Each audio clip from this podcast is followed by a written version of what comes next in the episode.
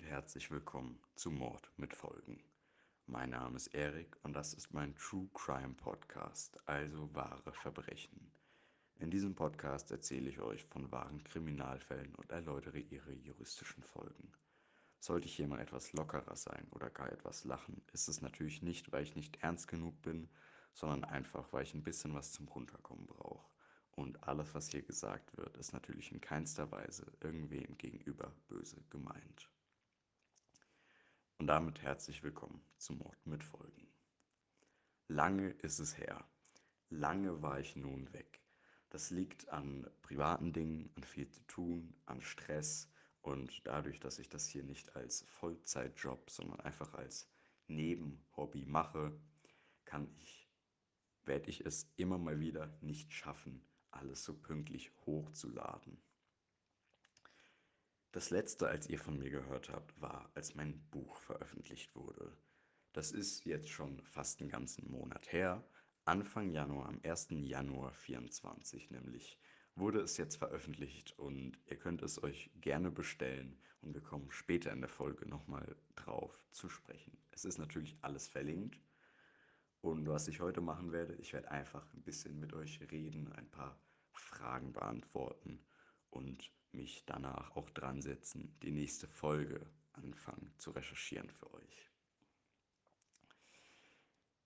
Eine Frage, die ich auch immer wieder gestellt bekomme, wenn ich von Podcast erzähle, ist, wie komme ich eigentlich zu dem Podcast? Wie kam ich zum Podcast? Was hat mich dazu bewegt, einen True Crime Podcast zu machen? Und die Story ist, dass ich eben vor zweieinhalb Jahren oder so, länger, fast vor ungefähr drei Jahren, Alter, ist das lang her, angefangen habe, wirklich intensiv True Crime zu hören. Von Mordlust über Puppies and Crime, über alle möglichen Podcasts, alle möglichen True Crime Podcasts. Liebe Grüße an alle anderen True Crime Podcasts, Kollegen und Kolleginnen. Ähm, ich habe das eben so intensiv gehört und habe mir dann gedacht, wieso also nicht selbst machen? Es war erst so ein bisschen, okay, kann ich das, soll ich das jetzt echt selbst machen? Und die tiefe Stimme und das, ich nenne es mal gutes Vorlesen können, weil das ist eine Gabe, dass ich das relativ gut kann ähm, und auch einfach so reden frei und da keine Scheu haben, auch vor einem Mikrofon. Dann habe ich mir gedacht, ja, komm, versuch's doch einfach mal, weil ich glaube, jeder kann es. Und ich habe mich dann einfach dazu entschlossen, ein bisschen was zusammenzusuchen. Nicht wirklich professionell, aber einfach die ersten Sachen, die ich gefunden habe, aufschreiben, kurz ein Skript machen, hinsetzen und meine erste Folge Mord mit Folgen aufnehmen. Ich glaube, da war ich nicht mal zu Hause. An die Hörer, die das hier sehr mitverfolgen, ähm, ich war da im Allgäu, glaube ich. Vielleicht war ich bei der ersten Folge auch noch zu Hause, jedenfalls bei der zweiten, eine Woche später oder so, da war ich im Allgäu. Und ich habe es einfach gemacht und habe es auch erst die ersten Tage gar nicht hochgeladen. Und dann habe ich mir einen Account gemacht auf Anchor, heute Spotify für Podcasters. Und habe einfach auf Hochladen gedrückt. Habe ein bisschen mit Folgen designt, habe ein Foto noch gemacht, als ich zu Hause war. Nicht das aktuelle Foto, wo ich mir auch wieder überlege, ich würde es gern ändern. Ich würde gern das erneuern und verbessern oder ein ganz neues nehmen. Anna, äh, ich kann nicht mehr reden. Andererseits ist das aber auch jetzt das Logo, was ich eben mit diesem Podcast so verbinde und andere Leute auch. Und das jetzt nochmal zu ändern, fände ich nicht gut. Deswegen bleibt das Logo wahrscheinlich erstmal so, wie es ist. Ja, zurück zur Story. Die Folge war also hochgeladen und hat erstmal irgendwie drei Leute erreicht. Ich weiß nicht, aber ich hatte erstmal einen Podcast und es war sehr cool. Ich habe dann auch weitergemacht, war natürlich sehr enthusiastisch, habe da immer dran gearbeitet und weiter die Folgen hochgeladen. So kam es also dazu, dass ich einen True Crime Podcast gemacht habe und ich glaube, dass es auch alle möglichen anderen Leute können. Ihr müsst es halt einfach nur machen und wahrscheinlich, wenn es euch wirklich Spaß macht, macht ihr es weiter und weiter. Ich hatte nie geplant, jetzt zweieinhalb Jahre später immer noch hier zu sitzen und Podcast zu machen. Aber Es ist so. Ich habe einfach nicht aufgehört. Und es hat mir, macht mir bis heute Spaß. Es hat mir immer Spaß gemacht. Dementsprechend habe ich immer weitergemacht. So viel auch drumrum oder so zu tun war, war Podcast immer was, was ich nicht irgendwann habe fallen lassen. Und deswegen ist das jetzt eins meiner Grundhobbys, einer der Dinge, an denen ich viel Zeit investiere und was ich sehr, sehr cool finde. Was ich auch immer gefragt bekomme, wenn es um weitere Hobbys geht, ähm, ihr wisst ja, dass ich Sportschütze bin und da werde ich gefragt, True Crime Podcast und Schießen, das ist etwas äh, verdächtig. Aber ich kann euch da beruhigen, weil True Crime Podcast wisst ihr, wie der entstanden ist. Und vor auch bald zwei Jahren habe ich dann das Schießen für mich entdeckt. Da war ich nämlich erst auf einer Osterfeier von einem Schützenverein, von dem ich keine Ahnung hatte, war ich nicht mal daheim und habe da aber einfach das erste Mal Druckluftgewehr geschossen und fand ich dann ganz, cool. Ich war auf der Suche nach einem neuen Hobby, also habe ich mir gedacht, komm, gehe ich mal zu so einem Verein und guck, wie es da ist. Bin also einmal hingegangen und habe dann Druckluftschießen am Gewehr beigebracht bekommen. Bin auch dort geblieben und so kam eben dieses Druckluft-Hobby. Und ich sage so oft Druckluft, weil ich wirklich betonen will, beim Sportschießen, das ist ein, ich würde es einen Konzentrationssport nennen, wo auf Zehntelmillimeter dein Schuss gemessen wird und anhand Ergebnissen Wettkämpfe festgemacht werden.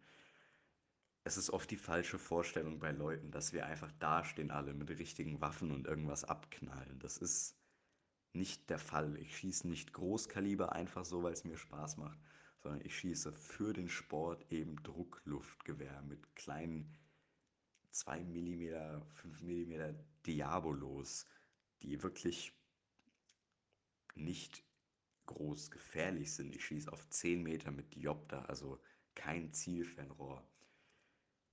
Und es geht um diesen Sport. Ich liebe diesen Sport einfach dafür, dass ich mich entspannen kann, dass es wirklich, es geht auch viel um den Atem, den zu regulieren. Und es ist für mich fast wie Meditieren, nur trotzdem Spaß dabei haben. Es ist einfach ein Sport, der sehr zu mir passt, der mich sehr angesprochen hat und bei dem ich jetzt auch geblieben bin und den eben seit bald zwei Jahren dann auch mache.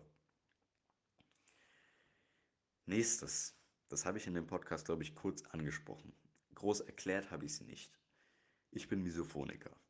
Aber was zur Hölle ist es? Wenn ihr wirklich was über das Thema erfahren wollt, dann guckt bei mir auf gutefrage.net vorbei unter dem Profil Mord mit Folgen. Ich habe nämlich vor kurzem einen Blickwechsel mit dem Gute Frage Team gemacht, wo es eben um Misophonie ging, wo die Community ihre Fragen stellen konnte und ich die alle beantwortet habe. Insgesamt 113 Fragen, das war schon echt heftig. Und zur Erklärung, Misophonie ist eine psychische bzw. neurologische Störung, bei der, ich vergleiche es gerne mit einer Geräuschallergie, man auf bestimmte, oft Alltags-, meistens Essgeräusche, die man hört, sehr empfindlich reagiert. Ob mit Wut, ob mit Fluchtreaktion. Es gibt all mögliche Reaktionen und auf Langzeit auch Depressionen. Ähm, davon bin ich eben betroffen. Seit auch gut zwei Jahren, alles seit zwei Jahren irgendwie. Ich glaube, es sind länger. Nee, es sind fast drei, ich weiß es nicht. Schon eine ganz schöne Weile. Und das habe ich eben, weswegen ich oft ähm, vermeide, mit vielen Leuten zu essen oder oft, wenn ich esse, auf irgendwelchen Veranstaltungen Kopfhörer drin habe, was immer zu vielen Fragezeichen führt. Ähm, ja, und das wollte ich jetzt auch einfach mal im Podcast gesagt haben, damit es einmal gesagt ist. Ich bin Misophoniker, ich kann damit mittlerweile auch gut umgehen und ich rate jedem, der das hat, auch gerne mich nochmal anzuschreiben. Ich habe extra mit ein paar Misophonikern Selbsthilfegruppe mit allen möglichen Informationen, Kontakt zu Experten, bla bla bla auf Discord erstellt. Da könnt ihr gerne beitreten, wenn ihr auch denkt, dass ihr von Misophonie betroffen seid, wenn ihr bemerkt, dass bestimmte banale Geräusche euch total auf die Palme bringen oder was auch immer jetzt in der Richtung los ist. Könnt mich gerne fragen, könnt mich gerne anschreiben. Und das wollte ich jetzt äh, hingestellt haben. Ich habe ein Buch geschrieben. Das ist für euch nichts Neues, das wisst ihr. seit der letzten Folge und auch weit davor war es angekündigt. Es ist jetzt fertig und ich bin sehr glücklich. Es wird in wenigen Tagen auch als E-Book erscheinen und ich werde natürlich auch in dieser Folge den Link zum Softcover-Buch verlinken. Es freut mich sehr, dass tatsächlich schon einige das Buch gekauft haben und anscheinend auch gelesen haben. Ich habe viel Arbeit in dieses Buch gesteckt und lange einiges daran gemacht. Das ist auch einige Jahre sogar her, als ich da angefangen habe, langsam zu schreiben und ein bisschen vernachlässigt, aber nie wirklich aufgehört. Und jetzt am Ende bemerkt, dass ich da wirklich was zustande gebracht habe, wo ich dann nochmal Arbeit reingesteckt habe und das ganze große Buchreform, alles nochmal richtig aktuell und gut geschrieben. Und so hatte ich dann das Buch, was ich jetzt endlich, wirklich endlich veröffentlicht habe, worüber ich sehr, wirklich sehr glücklich bin. Es hat mir sehr viel Spaß gemacht, auch das Buch zu schreiben. Ich hatte Routinen, wo ich immer wieder geschrieben habe. Ich hatte besondere Momente, wo ich geschrieben habe. Das war, es war eine schöne Zeit und umso schwieriger war es dann auch, einerseits, als ich das Buch fertig geschrieben habe, zu wissen, okay, ich werde daran jetzt nie wieder schreiben. Das Buch ist erstmal fertig. Ich werde es nur verbessern, korrigieren und hochladen, Cover, was weiß ich, war viel Arbeit. Und jetzt aber auch, als es veröffentlicht wurde, als ich auf die letzte Folge aufs Veröffentlichen geklickt habe und wusste, jetzt ist vorbei. Natürlich kann ich mein Buch noch rezensieren lassen und versuchen bekannter zu machen und was weiß ich. Kommt alles. Aber erstmal ist die Arbeit am Buch vorbei. Und das war es erstmal. Und ich saß dann kurz da und war erstmal so ein bisschen geschockt, weil das war eins meiner, ich sag mal, Lebenswerke, die sich lange gezogen haben. Und dann hatte ich es geschafft. Und es war emotional, aber es war sehr schön. Und ich kann auch jedem empfehlen, weil die meisten versuchen schon irgendwie ein Buch zu schreiben, aber lassen es dann doch irgendwie bei der Hälfte sein oder so. Einfach mal weiter und einfach mal fertig machen, wirkt verdammte Wunder. Egal wie viel man zweifelt, ich habe wirklich viel an diesem Buch gezweifelt, immer wieder praktisch dauerhaft und habe es jetzt am Ende aber doch einfach gemacht. Und ich bin sehr glücklich drüber.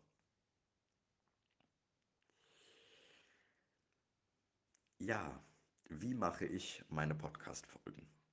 Ähm, ich finde, jeder muss es ein bisschen für sich herausfinden, gerade ich als alleiniger Podcaster, wie man das macht. Ich mache es meistens so, dass ich an PC gehe und erstmal grundlegend mir alle möglichen Informationen über das juristische Thema und über den Fall heraussuche und unzählige Tabs aufmache und erstmal damit beschäftigt bin, zu lesen.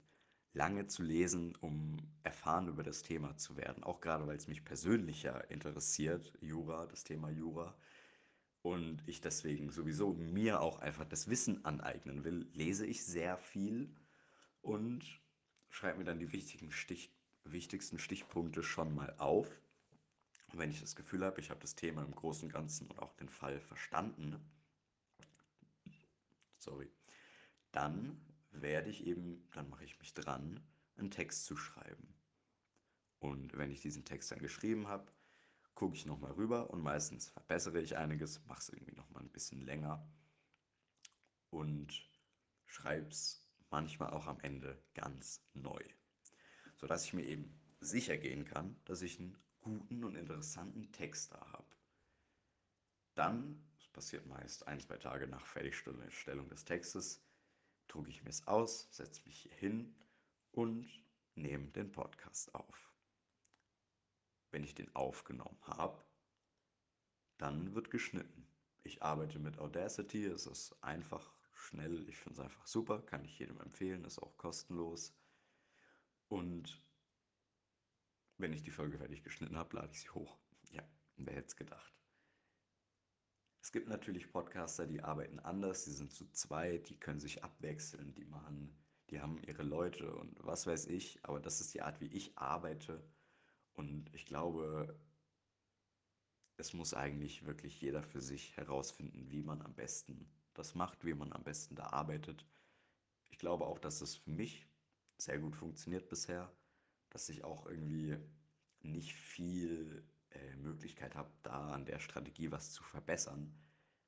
Und so kommt mein Podcast immer wieder zustande, meine Folgen.